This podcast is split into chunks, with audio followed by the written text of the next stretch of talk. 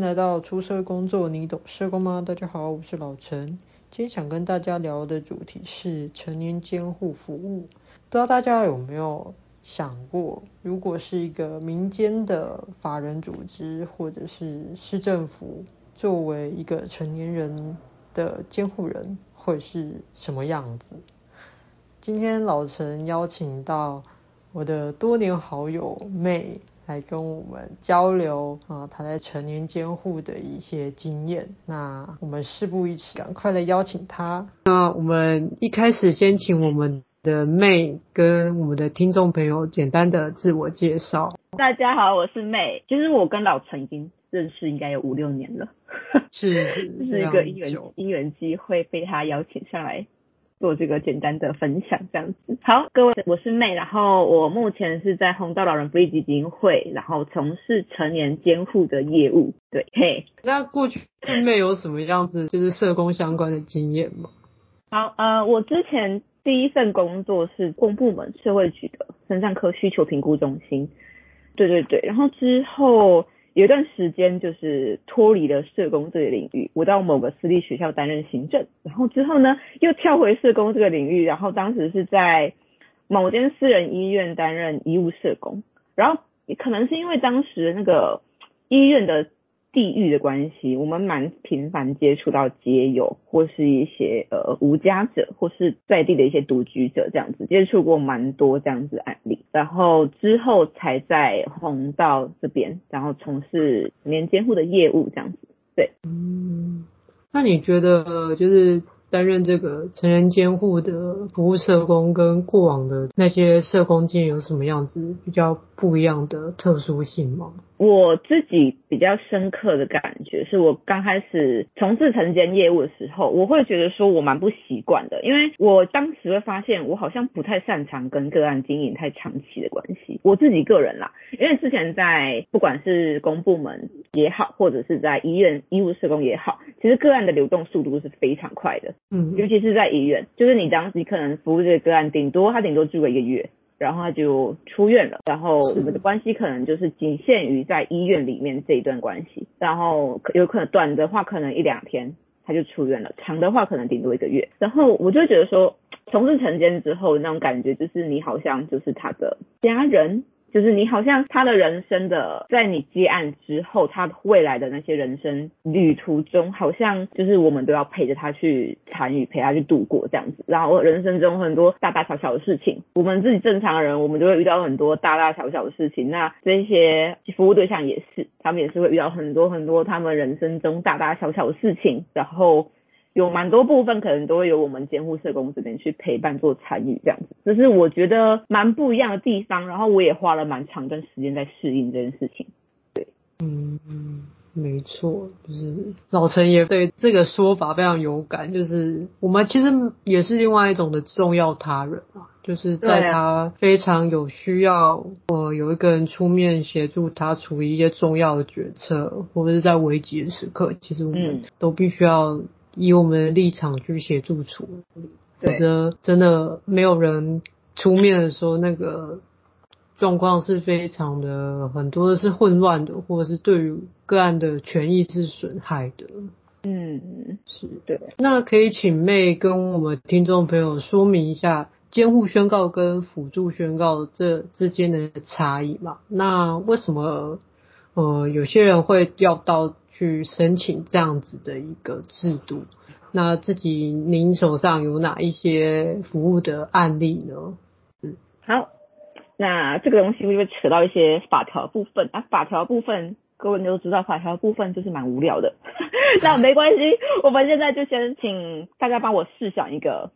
画面好了，也请老陈帮我试想一个画面。今天呢，我们有一个成年的心智障碍者，然后他。他 maybe 他还是个小婴儿的时候，他就被他的父母弃养了，maybe 被丢在某一间社福团体的门口，然后也有可能呢，他是到了呃成年之后，他因为他原本是一个正常的成年人，但是他因为一些事故，因为一些意外导致他失能，导致他可能成为植物人，或是他完全卧床没有意识表示能力，导致他就是失能的一个状态。那他这个这样子的人，他首先会遇到什么问题？诶，他首先就会遇到生活照顾能力不足的问题，他没有办法照顾他自己。那如果他又是一个没有家人，身边没有人可以协助照顾他的状态下呢？那他首先会遇到谁来照顾他？那我们就会有几个选择，就是像是机构安置，你要把他放到机构去，或者是把他放在社区里面，有社区的可能请外佣啊，或者是居服啊介入，还是怎么样？那即便是有人照顾他好了，那这个照顾品质就要由谁来做把关，对吧？然后再来呢，就是呃每个人都会生病，不管是我或是你，我们都会生病。那这些服务对象就更不用说。他们如果今天生病了，他们卧病在床，那如果今天需要签一些，比如说手术同意书啊，或者是要不要请看护，或是一些其他各式各样的重大医疗决策等等，那又有谁可以帮他们做决定？所以可以在听完医嘱后帮他下最佳判断，然后帮他做最佳的决策？然后再来就是我们刚刚有提到，今天这个意外失能，他可能会是一个曾经是一个健康正常的成年人。所以呢，他可能会有什么？他可能会有诶不动产，他可能会有房屋、土地，然后存款、保险，甚至是一些 maybe 民间互助会等等之类的。那假设他今天真的就是因为意外所以失能的，那这一些财产谁要帮他做处理？他身边没有一个可以信任的人帮助他的情况下。谁来可以可以帮他做处理？那就是我觉得我自己觉得，我从事这个业务这一段时间来，我觉得这就是监护宣告和辅助宣告它存在的必要性。嗯嗯，对对对，我觉得他就是大家帮我试想完这个画面之后，你就会觉得那应该要设置一个法条来保障这一些需要被保障的人。对我来说，那就是为什么怎么会有监护宣告和辅助宣告存在这样子。好，那刚刚有提到就是这两个法条的差异，我们就要扯到民法。民法的话就是第十四条监护宣告的部分和第十五至一条辅助宣告的部分。好，那我简单来说一下监护宣告和辅助宣告差在哪里。监护宣告的话呢，它就是今天这个服务对象，他是因为一些精神障碍或是心智缺陷，他完全没有办法做意思表示或者受意思表示，他完全没有办法判断说他要或不要，然后他也不能就是判断这件事情的是非对错，所以才会有需要说由他人来帮他。做全面的决策，这个大家可以比较简单的去理解这件事情，这个就可以把它判断成是就是比较适合受监护宣告的服务对象。嗯，那如果今天他是他因为精神障碍或是心智缺陷而导致他，他可以表示自己，哎，我要或不要，或者他可以知道这件事情是在做什么。可是他没有办法完整的去判断这件事情的是非对错，在法条上面来说，就是他的判断能力是显有不足的一个状态下，那。他就比较适合走辅助宣告这一块。那在我们担任辅助人的话，我们的工作就是局部同意。待会局部同意是什么？我们会再跟大家做一个比较细部的分享，这样子。就简单来说呢，各位可以把监护宣告和辅助宣告去分别把它想成，受监护宣告的人，他就是不能明确的表达自己的意思，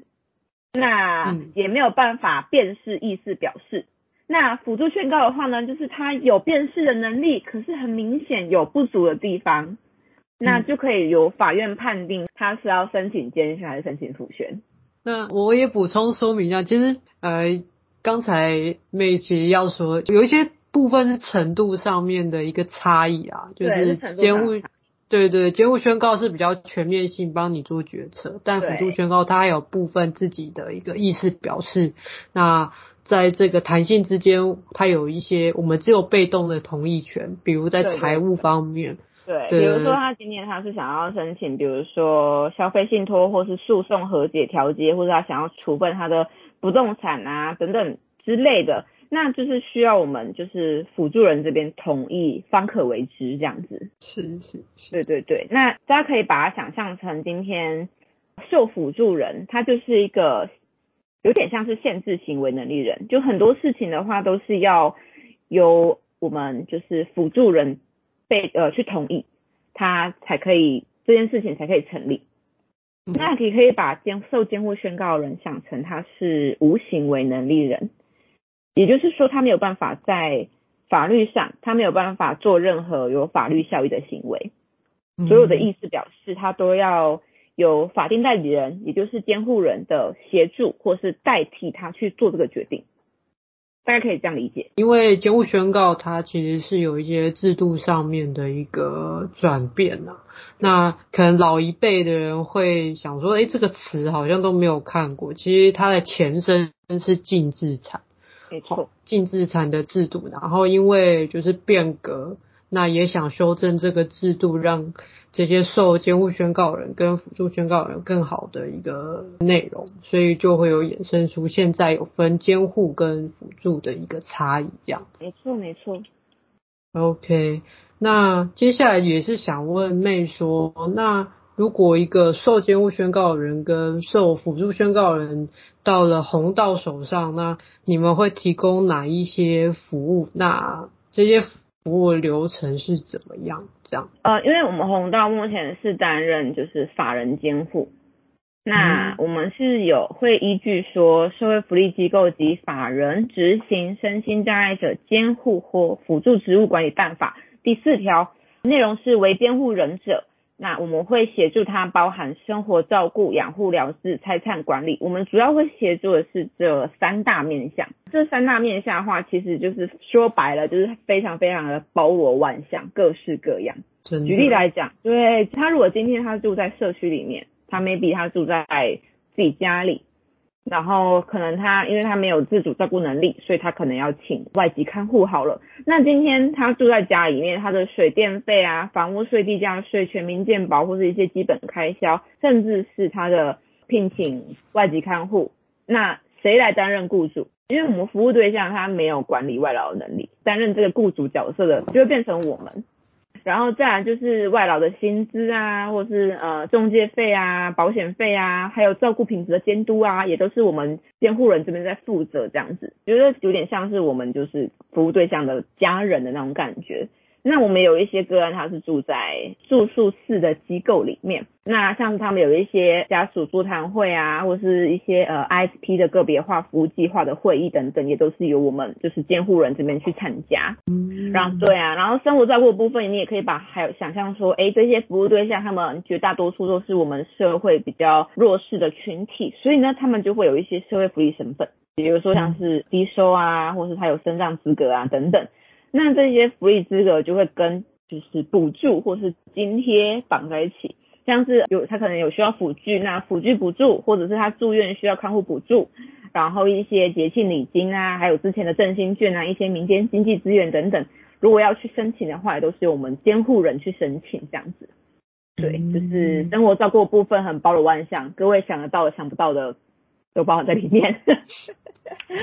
对对，然后像。养护疗治的部分，就是刚刚我们最前面有提到的，今天他生病了要怎么办？首先就是像是比较紧急性的，他今天突然告诉你说他突然，比如说血氧掉下来啊，或是一些紧急状况，他一定要去住院。那他住院进入医院之后，首先要面临到的就是谁要照顾他？嗯，那就是看护的议题。那我们要帮他去每二十四小时的看护，然后还有追踪他的整个照顾的品质这样子。然后还有我自己觉得比较艰难的部分，就是一些紧急医疗决策处理，比如说同意书啊，是不是要插管啊，DNR 啊等等之类的。然后还有一些我们自己这边是还会遇到蛮多服务对象，他们例行性的回诊，那也就是我们会依照个案的需求去协助陪同回诊这样子。对，然后还有像是什么医疗议题的讨论，比如说今天这个服务对象他需要动比较大型的手术，我之前在疫情期间。我有一个服务对象，他要动就是心脏的手术，他要换心率调节器的电池。他其实他是有母亲的，然后他的妈妈照顾功能不是那么的好，然后也住在比较海线的地方，然后当时又疫情，所以也没有办法邀请他到一个就是比较适合开会的地方进行会议，所以当时就是有机构的法务还有护理师。还有就是社工，然后反正就是我们几个就讲好，那我们就是以视讯的方式，我就开车到海线去找那位母亲，然后我们就当场就是在某个学校的路，我还记得是在某个学校的路边，然后对，然后当场就是开视讯，然后当场有我们的护理师还有法务跟他说明说，哎，为什么今天服务对象要动这个手术？我觉得这个有点算是一个就是跨专业团队的一个网络沟通啦，对啊，就是我觉得今天晨间他并不是说监护社工做什么决策就是怎样，我觉得更多的是需要跨专业小组的沟通，像是法务人员或护理，就是医疗医护人员等等，对，要跨专业沟通啦。然后除了我们自己内部以外，跟外界像是一些政府部门啊，或是对，还有安置机构的沟通，我自己觉得也是蛮重要的一环，这样子。对，就是是养养护了治的部分，其实也是包含蛮多的。然后再来就是财产管理的部分啊，财产管理的部分，我真的是觉得 对，我真的是觉得，就是因为有一些个案，他是是像前面讲到的，他曾经是一个非常非常健康的成年人，可是因为一些意外，所以他。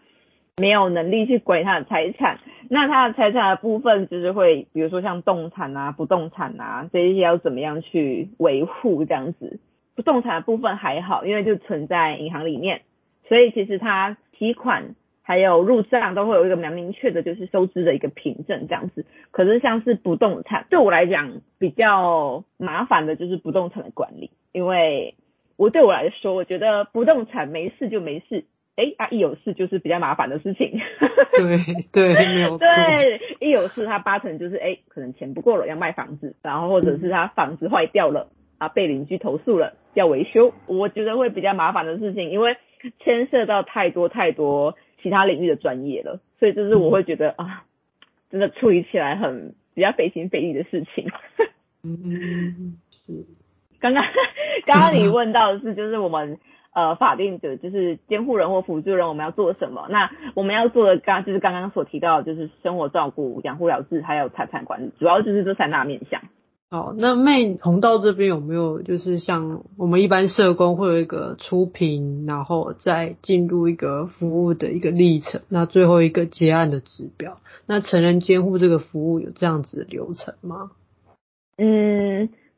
好，我介绍一，跟大家也简简单介绍一下，就是。弘道在做成人监护的这个历程，这样子，我们弘道从事监护人的职务，其实是从民国九十一年开始，然后其实那时候就开始，呃，基于关怀弱势长辈的原则，所以开始担任一些弱势服务对象的监护人职务。然后在民国九十九年到一百零九年的这段时间，这十年间，我们是有承接台中市政府的标案这样子。那当时除了有就是六十五岁以上的服务对象以外，然后还蛮多是青壮年的身心障碍者来当我们服务对象，所以其实蛮多服务对象都是由当时他们去跟法院申请监护宣告，然后因为当时我们有承接标案的关系，所以就会由呃由法院这边直接呃裁定给红岛，那是在一百一十一年之后。因为我们我们现在我已经已经跟台中市政府这边没有标案的关系了，所以我们才开始有自接案的部分。那自我们目前的自接案是以我们基金会会内的服务对象为主，然后如果有需求的长辈的话，我这边是会到家中去，就是做探视，那了解一下他们家的整个脉络、整个生态的状况。然后，如果评估说的确是适合这样的服务的，才会帮忙做后续诉状的撰写这样子。对，然后那关于结案的部分呢，基本上如果是接受法院裁定成为受监护人之后，那他其实就蛮难说去脱离这个受监护宣告的这个身份了。嗯，对，所以。基本上，我们服务一开始会一直到他离世才会去做一个结案，除非才在中间有做改裁定的动作，比如说今天这个服务对象由法院这边改裁定回去给公部门，那我们这边也才会做一个结案，不然我们是不会擅自去做结案的，这样子，大概是这样。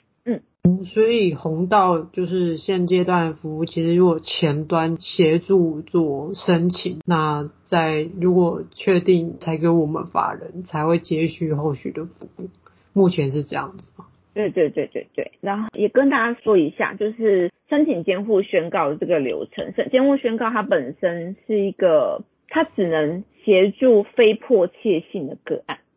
因为在法院这边跑这个裁定的流程。大概会需要三个月至半年，因为我们过去的经验是这样。所以如果他是今天他有很不迫切的需求，比如说他很迫切的需要有人协助他做医疗决策什么的，那这个服务他没有办法去做那么迫切性的协助。嗯，对，因为我们也有就是服务对象是我们在帮他申请监护宣告的过程中他就离世了。所以，我们就是当时在整个申请过程，但是法院还没有裁定下来，我们就也没有办法协助他做任何的医疗决策。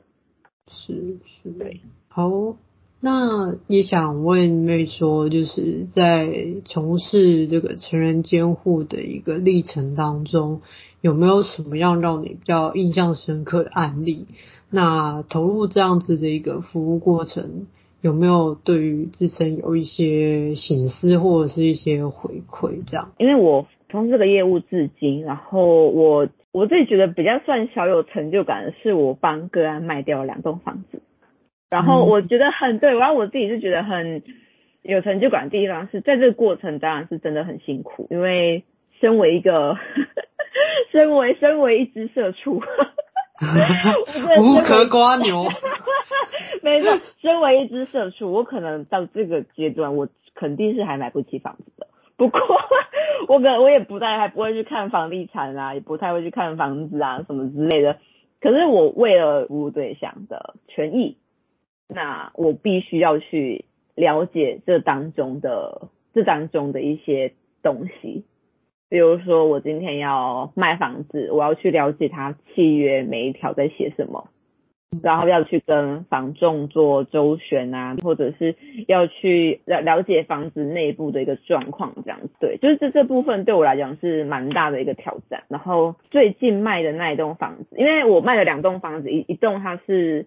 屋主是受普宣的。服务对象一一栋是受监护宣告的服务对象，那光是在就是处理受监护宣告的服务对象的这栋房子，那就花了将近一年的时间，因为在前面跟呃家属，他他其实他还有儿子，不过他儿子在服刑这样子，就是光是前面跟他家属这边做沟通这件事情，然后还有在跟法院这边做申请的这件事情。然后还有后续去呃找房仲啊，媒合房仲啊，然后看房子啊，然后跟买家周旋啊等等，都花了蛮多时间、蛮多心力的，所以整整花了将近快要一年的时间在处理这件事情。对，然后这件事情是我自己觉得蛮印象深刻的，因为其实这个服务对象她曾经是一个能力还不错的女性，一个长辈这样子，然后她因为意外，所以他失能了。他住在就是安置机构里面，但是他其实之前是有一个同居人的。那这个同居人他在三四年前吧，因为这位长辈他有两栋房子，然后我们要卖的是其中一栋，然后他的同居人在三四年前就是在这栋房子里面离开，可是他离开的时候其实并没有人发现。嗯，然后对，并没有人发现，所以就这样放了将近一个礼拜。然后是在大概三四十年老公寓的顶楼，就是你可以想象那种红色油漆的大门，然后门一打开就是这个楼梯，然后很很窄的楼梯，然后往上一直往上走，一直往上走这样子。他是住在那一栋房子的顶楼，然后他的同居人当时在里面离开，然后是放了一个礼拜，味道飘出来了，才被那一栋房子里面的人。就是破门去处理这样子，可是当时的处理也是蛮草率的，我自己觉得蛮草率的。然后我还记得我当时我刚到职，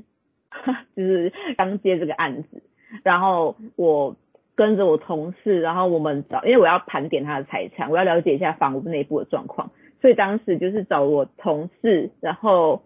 找警察，然后找锁匠，然后去开锁。然后其实我，所以那时候我们两个超害，我超级害怕，因为我知道就是那伴侣曾经在里面离开这样子。嗯嗯嗯。对，然后就是我我不知道你你早晨你自己从事这一行，你相不相信就是就是一些就灵异事件吗？还是什么？就是可能一些看不见的东西，我不知道你看你信不信这个东西。可是我自己觉得在那个案子上，我自己就是好像就是感受到了一些什么。讲这个会不会有点就是，就是讲讲这个可能也会被他觉得有点迷信。可是我自己当下的感觉，我真的就是觉得 maybe 真的有什么在看着我们处理这件事情。因为我们当时其实我还记得，我当刚接这一案，我们去开锁的时候，我们当时门是打不开的，然后锁匠在那边处理了应该有十几分钟吧，怎么开都开不了。然后当时因为顶楼他们那个走廊的灯也坏掉，所以是暗的。我们那时候开手电筒，然后帮他打光。然后、嗯、对，然后我当时我自己心里就在想说，呃，就是因为我知道他同居人的名字，我就在心里就想说，呃。某某某先生你好，那我是哪里的社工，然后我们今天是来就是就是帮忙的，对，我们来帮忙想要了解一下你们房子的状况这样子，然后我就在心里一直这样想，一直这样想，然后门之后就开了，对，然后我们开了之后，我们进去之后，里面非常非常杂乱，然后空气流通也很差，也早就已经断水断电了，所以。空气窒息感很强，然后那时候就是地上有些就是烧金纸的火盆啊，然后有很多很多很多的大垃圾袋，黑色垃圾袋，然后我们也都完，我也怕得要死，完全不敢拆。然后我们连就是那个房子里面有很多很多的门，我们都是请警方说，那个警察先生，你可以帮我开那个门吗？你可以帮我看一下那个后面是什么吗？就是之类的。我我我和我同事怕得要死，可是之后就是。经过了一段时间，那个房子就是我没有再去处理它。经过一段时间，确定说因为长辈的活存已经不足了，就必须要处分他的不动产，再用不动产的这个价金来支持他未来的生活照顾费用，这样子，所以才不得不把房子做处分。所以在呃法院这边核准我们做处分之后，我记得我是在今年的一月份，我当时就是觉得说好。我一定要在过年前把这件事情处理完，就是把他的房子做一个整理。因为我当时就会觉得说，不管今天我是我的个案也好，或者是我今天是那个曾经在里面离开的那位先生也好，我应该都不想、不希望我的一些重要物品，比如说我的证件，或是我的一些信件，我应该都不希望这些东西被其他不相干的人看到。嗯嗯嗯。即便今天是垃圾好了，我也希望他是就是打包好，然后处理掉这些东西，而不是说让未来的买家去哎、欸、翻到他的什么钱啊，或者是翻到一些他的重要物品啊什么的。如果是我是站在我如果是屋主的立场，我会不希望这件事情发生，所以我当时就觉得说好，那我要去把他房子至少做一个简整简单的整理这样子，可是我又很害怕，所以我当时。因为我真的很害怕，所以我当时就是有找全台湾比较少在从事这个业务，因为目前比较少有人在从事这个业务，叫就是整理师，然后他也有在做遗物整理这样子，然后我就请了那一位老师跟我一起去做整理这样子，然后我自己是觉得那一天的感觉蛮蛮复杂的，蛮五味杂陈的，因为其实开始进去之后就会开始就是收拾啊，然后把。垃圾丢到垃圾袋里面，然后回收和不可回收的垃圾分类这样子。然后你可以想象，我第一次看到一包米是整包，就是黑掉的，然后已经粘在上了。然后房子里面因为已经过了三四年了，所以房子里面是找不到任何活物的。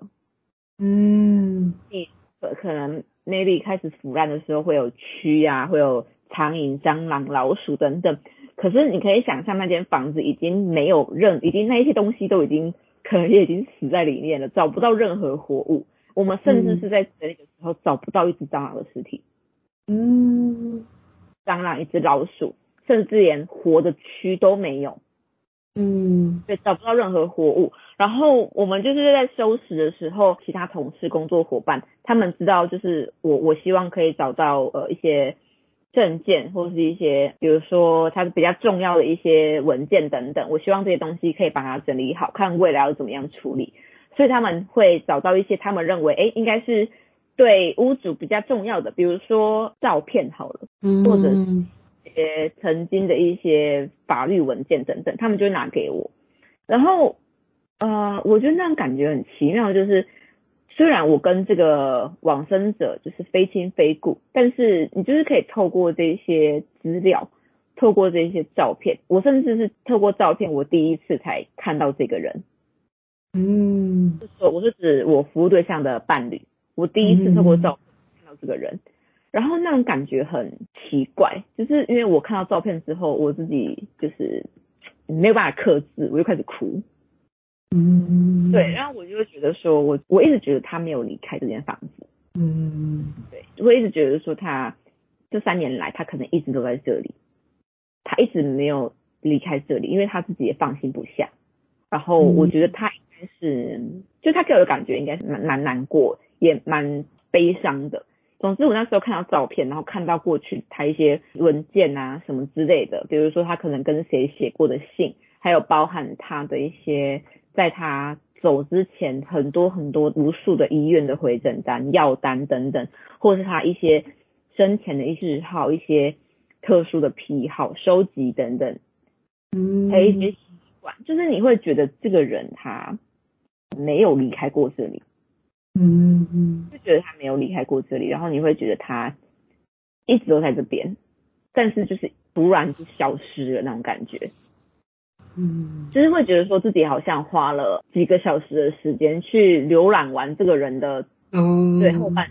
对对对，从他住进这个房子一直到他离开，这 maybe 十年的时间，我花了几个小时迅速的看完，那感觉蛮难过的。嗯，对。然后虽然说他的伴侣并不是我的服务对象，但是我的确因为我的个案而去接触到必须要整理他的。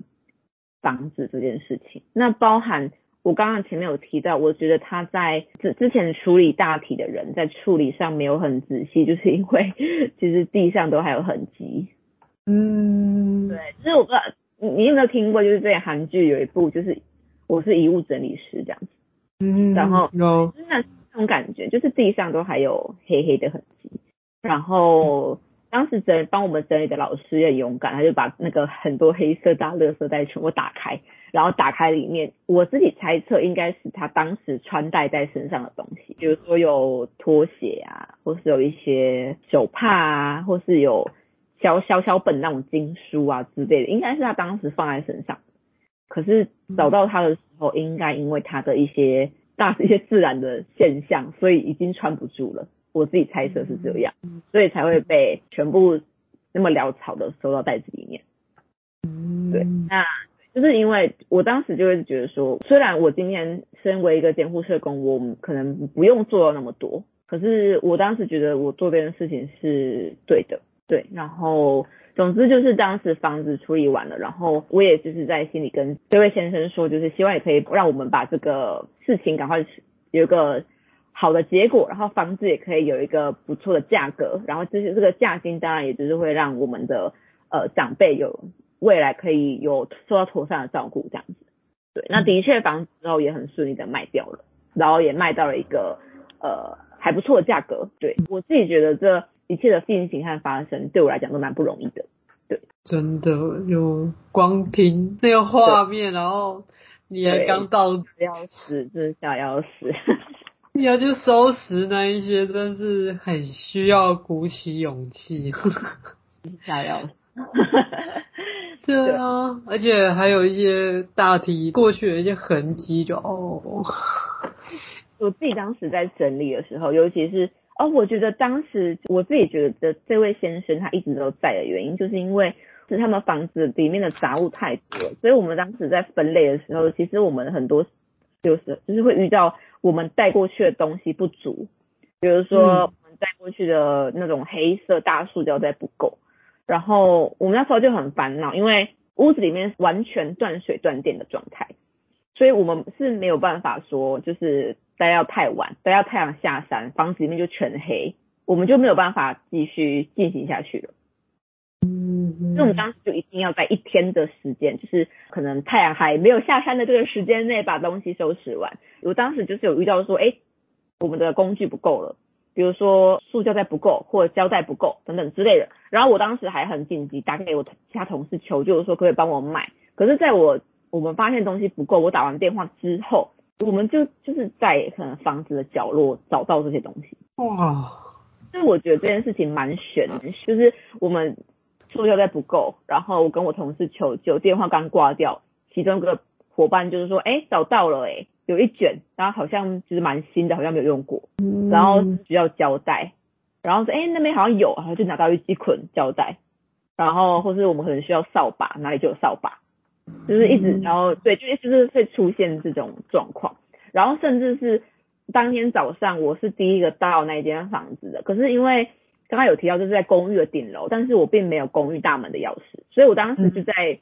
大门外很焦虑，因为怕 delay 到时间这样子。然后我当时等了大概五分钟，那一栋就有住户下来，而且还是他们那一邻的有直接是邻长之类的。哦。然后我就会觉得，就是整件事情进行冥冥之中有有一些太过顺利了，顺利到我自己不可思议。嗯。就是这这应该算是我过去服务这段时间印象蛮深刻的。然后再来的话，应该就是遇到服务对象往生，那他们的一些后事的处理这样子，我觉得关系到生死，会让我自己比较在我心里留比较久，印象比较深刻，就是包含像是协助服务对象去进行树葬啊等等，然后帮他把就是骨灰倒到挖出来的这个洞里面，然后埋起来，所以那个感觉我自己会觉得。嗯，比较就是感触会比较多这样子，我会觉得说，不管他生前是一个怎么样的人，即便他生前 maybe 不是一个好的家长，maybe 他生前不是一个太善良的人，可是我觉得至少今天他在他人生最后一程上是有人陪伴他的，真的，对，是有人陪伴他的，然后是有人在他旁边的。对就是让我我目前为止，就是我觉得我自己觉得感触比较深的部分，非常的有感觉，就是确实，对，就是人到最后一刻，如果没有办法善终，或者是没有人去协助，真的，嗯，光光想就蛮落寞的。对啊，我也会觉得蛮难过的。然后我觉得我应该是跟我自己过去的一些工作经验也有关系，就是我因为我刚刚有提到，我第一份工作是在医院当社工，然后其实我我当时就是在医院工作的时候，我印象很深刻，是我有遇过一对阿公阿妈，那年纪大概都八九十岁，那住院的是那个阿妈，然后阿妈她当时是癌末的一个状态，然后在病床上已经有已经没有辨识能力了，就是已经就是就是插管啊，然后在医生去询问说是不是要放弃急救的时候。我才知道，原来就是我一直以为他们是就是夫妻，可是我之后才知道，原来他们是就是老来伴。嗯，对，就是他们的，他们可能他们都有各自的子女，可是可能跟子女关系都不亲，子女可能就是在国外或是在外县市，然后也没有什么联络这样子，然后他们就是老来伴，他们这样子相处了十几二十年，但是我觉得当时觉得蛮难过的是，今天在其中一方他。卧床，他已经到了，他算是临终了。他今天医生在问你说他要不要被急救的时候，其中一方就是那个阿公，他居然跟他相处了十几二十年呢，可是他居然没有办法为他做任何的决定。嗯，他今天也没有办法帮他做任何的，就是决策说要救还是不要救。然后今天他只要没有一个有权利的人也去签下那一份同意书。那医院就是救到底，嗯，医院就是会积极治疗，所以今天只要他还活着，那就是他身上就是各种仪器，然后各种插管，然后或是压呃电击呀，然后强心针啊等等之类的，就是各各式各样，就是会让他继续活着。然后我当时看到，我自己是觉得蛮难过的，嗯，甚至是他之后真的离开了。那一位跟他在一起到老、在一起到死的另一半，他却没有任何权利去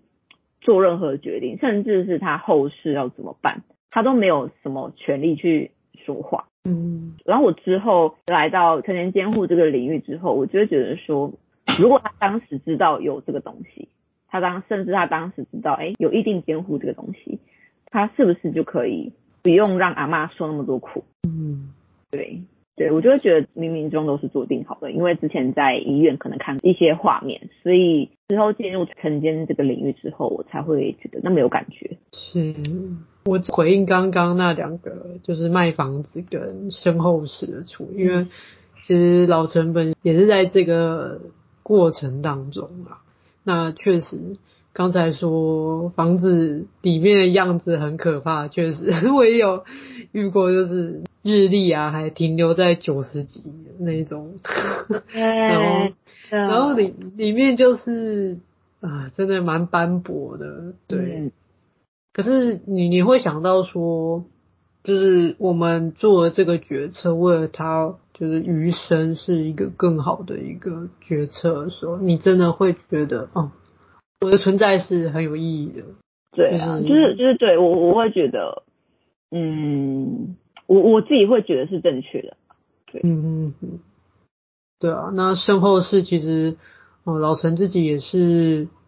刚接一个案子的时候，他就我连看过都没有看过，就是从另外一个社工接手，然后他也就过世，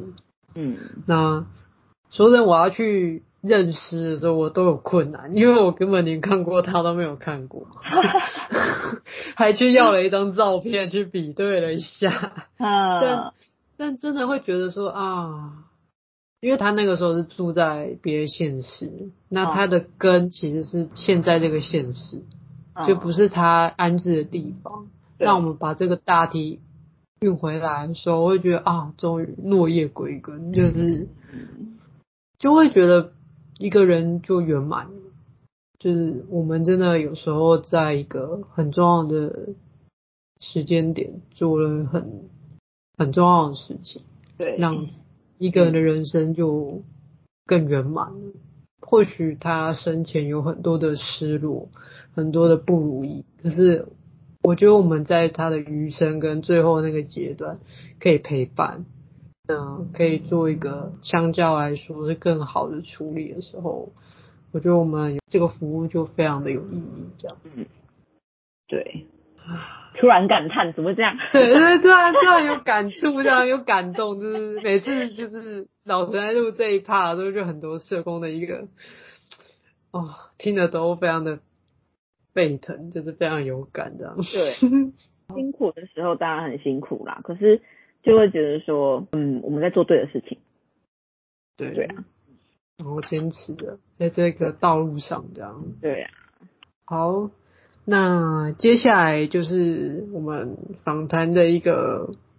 最后的尾声，就是有几个问题也想请教妹这样子，就是，啊、对，其实很多一般民众或者是我们其他领域的社工也会想要问说，那到底这个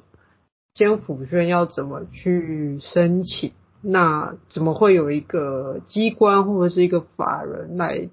就是他们有亲属啊，怎么会去选定这样子的一个，等于是一个中立的一个。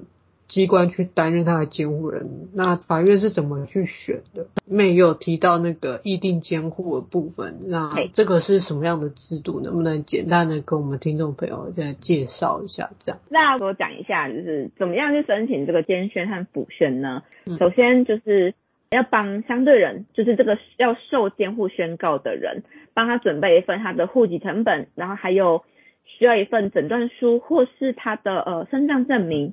然后还有身份证正反面的影印本这样子，身上证明和身份证都是影本就好。然后再来就是需要一个同意担任监护人的同意书正本，比如说我妹，我今天决定同意了要担任某个人的监护人，那我就需要签一份同意担任监护人的同意书。然后再来就是会有一个会同开具财产清册之人的同意书一份。那这个呃会同开具财产清册之人。我们一般会在申请状里面推荐指定说，可以选一个对于他的财产相对了解的人，对，去呃跟法院做这样子的一个建议，这样子，然后准备好以上资料，就可以向受监护宣告之人他的所居住地的地方法院去提出申请，这样子。那另外还要准备裁判费一千块。那如果法院确定这些资料都没有问题，也都不需要补件的话呢，法院就会函文请就是要去指定的鉴定机构，一般都是大型的医疗院所、精神科或身心科啦，就是去带这个服务对象去这一些精神科或是身心科，请专业的医生去鉴定，说是否达到精神丧失或是精神耗弱的程度。那这个鉴定费用是要自己去负担的，这样子。那医生在医生在判定完这个状况之后，会再呈报他的报告结果给法院，那再由法院来判定说是否要申请监护宣告或是辅助宣告这样子。那等法院这边完成裁定之后呢，他的裁定函和确定函会寄到这个申请人的所提供的地址。那申请人再拿着这两个资料，裁定函和确定函到户政事务所去完成一个户籍登记的流程，然后之后也要需要在两个月内制作一份财产清册，然后提供给法院做，算是他们的要存查这样子。对，然后关于刚刚老陈有提到说，怎么样去选定这个监护人或辅助人，还有怎么选定？呃，以我这边过去的经验来看，我们当然是可以在申请状里面去写说以。妹，我这边过去的经验来讲，我们可以在申请状里面直接去提到申请事项，我们一般都会写说，请准裁定相对人某某某为受监护宣告之人，请准选定，比如说我好了，请准选定妹为相对人某某某的监护人，并指定，比如说老陈，并指并请指定老陈为会同开具财产清册之人，其实可以在。申请的诉状内容里面直接去提到这些东西，嗯，然后对对对，然后当然我们都可以写在这个申请的内容里面，但实定的判定还是要由法院这边来去做判决这样子，对啊，因为法院这边他也会依据呃受监护人本身的年龄、性别、意愿，还有他的健康情形啊。去做判定，然后法院也会看，哎，你这个监护人的年纪、职业、品性，还有你的意愿、你的健康状况怎么样，经济能力如何，生活状况如何，还有你是不是过去有犯罪的记录等等之类的。对，所以法院这边也会有他们自己裁定的一个标准这样子。然后，对对对，那关于刚刚有提到说，为什么会有机关来担任监护人，比如说像是为什么弘道会去担任监护人，而不是有家属？嗯，那呃，以我这边过去的经验哦，如果今天个案有家属的话，法院还是会期待说，哎，也许亲属这边是不是有机会？可是其实我们难免会遇到一些无家属者，或是一些保护性的个案，或者是今天家属没有意愿去照顾，或者是今天家属虽然有意愿，但是他照顾能力低落。嗯哼，对，这种状况下。很有可能就会由法院来做裁定给公部门，或者裁定给社福团体去担任这个监护人的工作。嗯哼，对。然后刚刚老陈是不是有提到说，就是关于意定监护这一块？对，对。好，那呃，意定监护大家可以简单的去理解说，今天在当事人，假如是我。妹，我是当事人，在我还没有丧失行为能力之前呢，我可以先以契约的方式去选定我的意定监护人。比如说我在契约里面选定说，我希望老陈可以来担任我的意定监护人，然后要请经那个公证人去公证过。那之后，如果哪一天我因为一些原因，所以我开始没有办法自主，我丧失行为能力了。那老陈他身为我的意定监护人，他就可以向法院提出申请，然后采取监护的措施，这样子。对，大家可以这样理解，就是在今天我还清醒的时候，我可以先跟我信任的人去做这个契约的签署，然后经过公证人的公证之后，在我哪一天有需要，我真的倒下的时候，有人可以协助我去做这些决策。在我今天老了、病了，而我的监护人。是我自己当时自己选的，嗯，对，可以这样子去理解。那其实这个意定监护会有这个制度的一个产生，也是因为说，其实有时候法院其实对于我们受监护人或者受辅助人的一些过去的一些历史脉络，其实也是需要很多的时间去理解。对对对对对，对，可是不一定会是一个最好的选择。但是如果在你自己可以理解的时候，或者是你还可以做决定的时候，就先有一个选择权，而不是透过法院被动的帮你做选择，这是另外一个方式。嗯，对我来说，我自己觉得意定监护它，我只能说它这个制度是利益良善，就是它也可以减少就是法院这边的一些付出的成本和资源，因为就像老陈刚刚讲的。法院不用再花更多的时间去了解你过去的人生脉络，因为这个监护人是你自己选的。嗯，对，他就不用再花更多的资源去探究你的过去的人生脉络，这样子。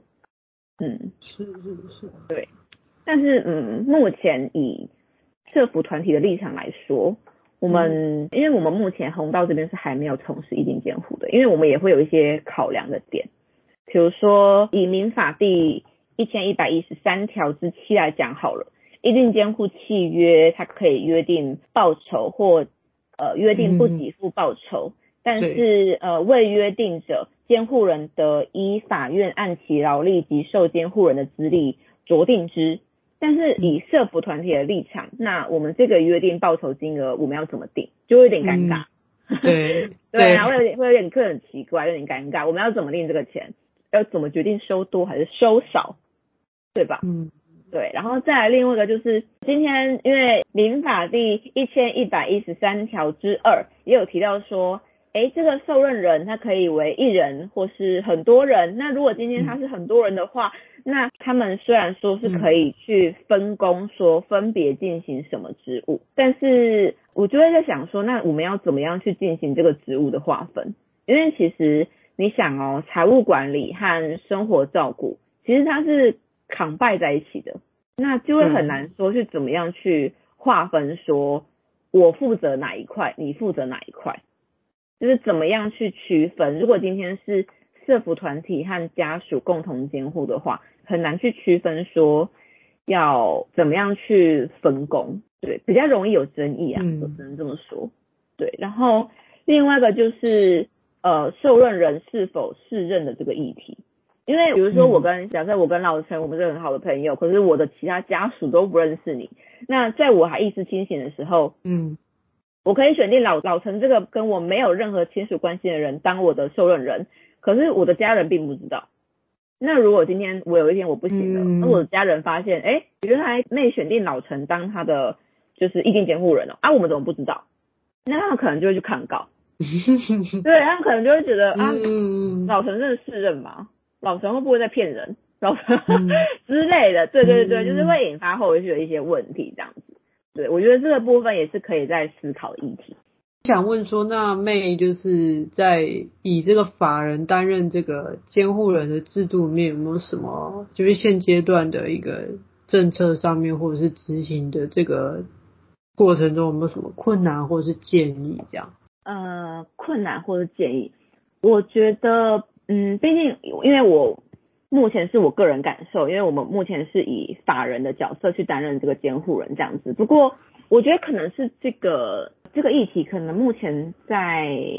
台湾社会应该也算小众。我是指法人担任监护人这件事情，所以有时候我们在一些场合，比如说我们在呃医院好了，或是我们在一些公部门，我们要去签署一些文件，或是在金融机构好了，我们也会被质疑说，哎，你真的可以做这件事情吗？就是他们也会怀疑，嗯、那他们也会担心。对，这是我回顾这这段服务历程以来，我感觉到比较明确，让我觉得有时候会有点卡卡的地方。嗯，对，所以有时候我觉得解套方式就是资料备齐。嗯，真的解套方式就是你要去办什么事情的时候，你所有资料确定函、裁定函。公文等等都要备齐，然后嘿，然后再来就是我自己觉得，我身为一名就是从事成人监护业务的社工，那如果今天遇到有家属的服务对象，比如说刚刚前面提到的有子女在狱中，那我自己就会觉得很多事情，他在狱中的子女可能会有他子女的期待，因为就像他们所说的，他们是母亲。唯一的儿子或是唯一的女儿，嗯哼，但是我们现在又是身为这个法定监护人的角色，那要怎么样去平衡这件事情？有时候我们认为对案主最好的决策，可是在他儿女的眼中，可能并不是这样。是，对，所以有时候我觉得要怎么样去平衡这件事情，对我来讲是比较难的。嗯，比如说我今天要帮服务对象做一个关于财务的决策，就会变成说我是不是要去告诉他子女这件事情，到狱中探监，知会了他的子女的话，他子女会不会又有其他的想法？那我要怎么样去权衡这个部分？嗯嗯嗯，这是我目前觉得比较挑战性的地方，因为我我认为，虽然说他子女现在在狱中，他可能在是一个被褫夺公权的人，可是毕竟他的确是服务对象的，maybe 是唯一的亲人，那他的意见我也会希望说可以做个参考，但什么样程度这件事情对我来讲是一个比较棘手的部分。对，就是包含说他的子女可能有告诉我说，哎、欸，我过一两年有机会可以出来哦。对，嗯、对，有机会可以出来哦。啊，我出来之后，我想要去争取回母亲的监护权，有没有机会？就等等他问我这样的问题，然后我就会，嗯，对，就是我也不好意思告诉他说，哎、欸，目前的法律程序是怎么样，或者是要。呃，这个监护改裁定并不是一件那么轻易的事情，我也不敢告诉他，嗯、我也不知道，就是该怎么样跟他去解释这些东西，这样子，就是我目前我不知道这样有没有回答到老陈的问题，哎，因为这个是的确是我自己目前在从事监护业务，身为一个社会福利团体从事成年监护业务的社工，我自己遇到一些我觉得比较有挑战性的东西，对，就是我觉得我们的工作就是一个。桥梁的感觉，除了我们今天协助个案去美合资源，嗯、除了我们今天去协助服务对象做刚刚所提到的，就是养护、老治、生活照顾，还有财产管理的部分，我觉得我们更多更多的时候是在做一个中间协调和媒合的角色。是，对，所以要怎么样去拿捏好中间的那个平衡，我觉得可能是一辈子都要学，只要在社工这个领域，maybe 是一辈子都要学习的课题吧。嗯，没错。就是我有回应妹，就是第一个就是跟各个网络单位要去如何去说明跟解释，我们现在是一个机关或者是法人担任他的监护人。那其实，在法律大家的解读跟去去认定的一个状况都不一样，所以有时候很难去说明，或者是他们也比较少遇到。真的也比较难去理解，嗯，那那到底如果以一个监护人是机关的时候，到底要怎么去办理这一些我们要帮他处理的事务？这个是我们很难要去长期对话，或者是嗯，甚至还有倡议的时候，就是对啊，对啊，对，根本不应该是这么处理，但我们看到这个不合理的制度，要去帮他们发声，我觉得这有时候真的是。也是蛮耗能的啊，因为要一直去对话与去解释 这件事情。那再来是说，对，其实你第二个说的，我们真的确实有，而且甚至是他的亲人也都一起在生活。可是，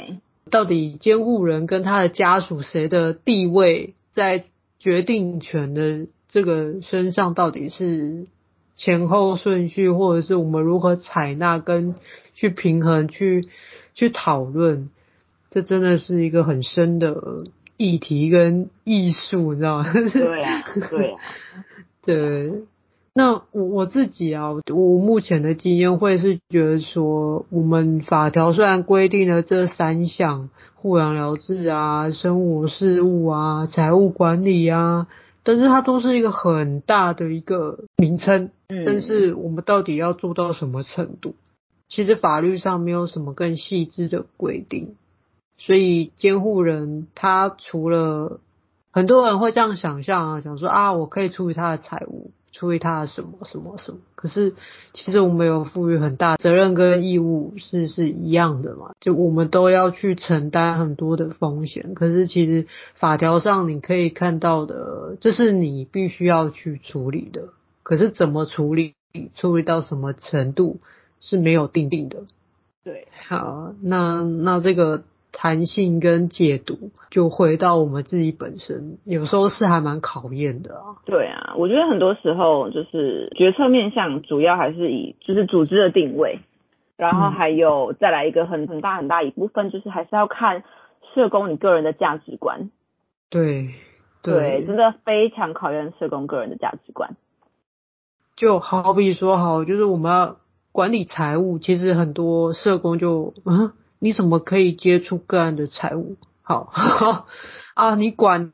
了之后，啊，这还不得了啊！你要跟他去讨论使用他的财务的时候，哦，那那到底一个人的生活多少钱他才够？什么样的金额我们认为他够，可是他可能认为不够。然后这个很小的事情，可能就有很大的价值的一个对啊冲突，所以对。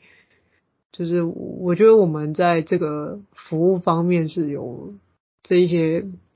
衍生出来的一些困难呐、啊，对，那但政策上面其实也有都像我们刚刚才提到的是一定监护，这也是未来的一个趋势。那再是说会有一个修法的一个可能的方向是。要把监护人才是一个机关或者是法人的时候，更具细靡遗的去呃去设定，或者是去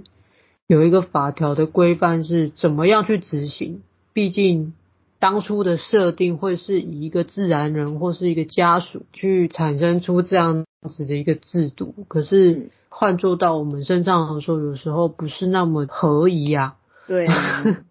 对啊，因为 因为我们监护人，就像你刚刚就是共同监护的时候，一个是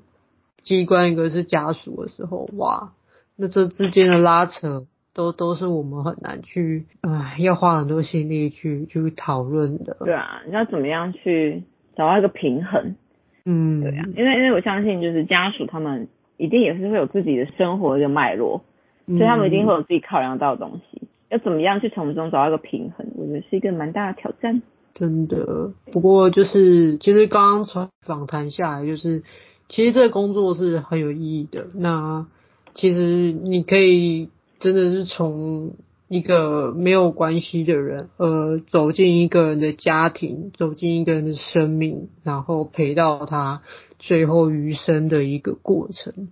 我觉得是很多时候是。不是我们本身的一个生命历程会接触到的，就像刚刚说的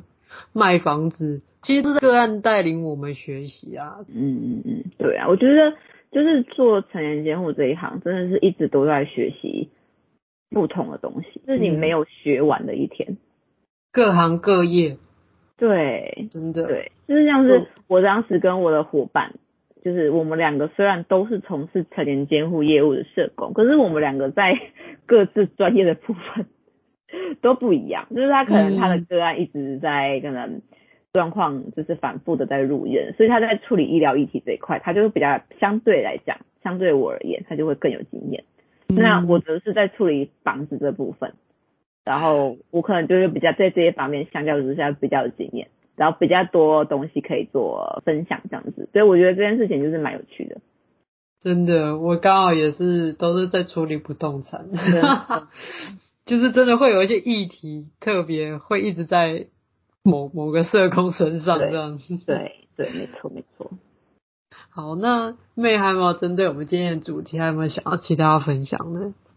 我觉得录 podcast 真的是一件不容易的事情啊！需要去一直组织语言，对不对？对对，因为我们平常最常做的就是那个就是简报嘛，就是你简报至少还有一个辅助性的工具可以看，然后可以讲。可是你用就是用 podcast，你真的就是会有时候会会尴尬，我不知道讲什么。我觉得这算是一个蛮有趣的体验，对。那也很谢谢妹，就是透过自己的一个经验，然后让大家更认识成人监护这样子的一个。太客气，太客气了。因为我认识很久，真的都认识都认都认识多久了，在那边 在那边客气来客气去。对啊，好喽，那我们就谢谢妹今天接受我们的访谈。好啊，谢谢、嗯、谢谢谢谢大家，谢谢老陈，大家再见，拜拜，拜拜。拜。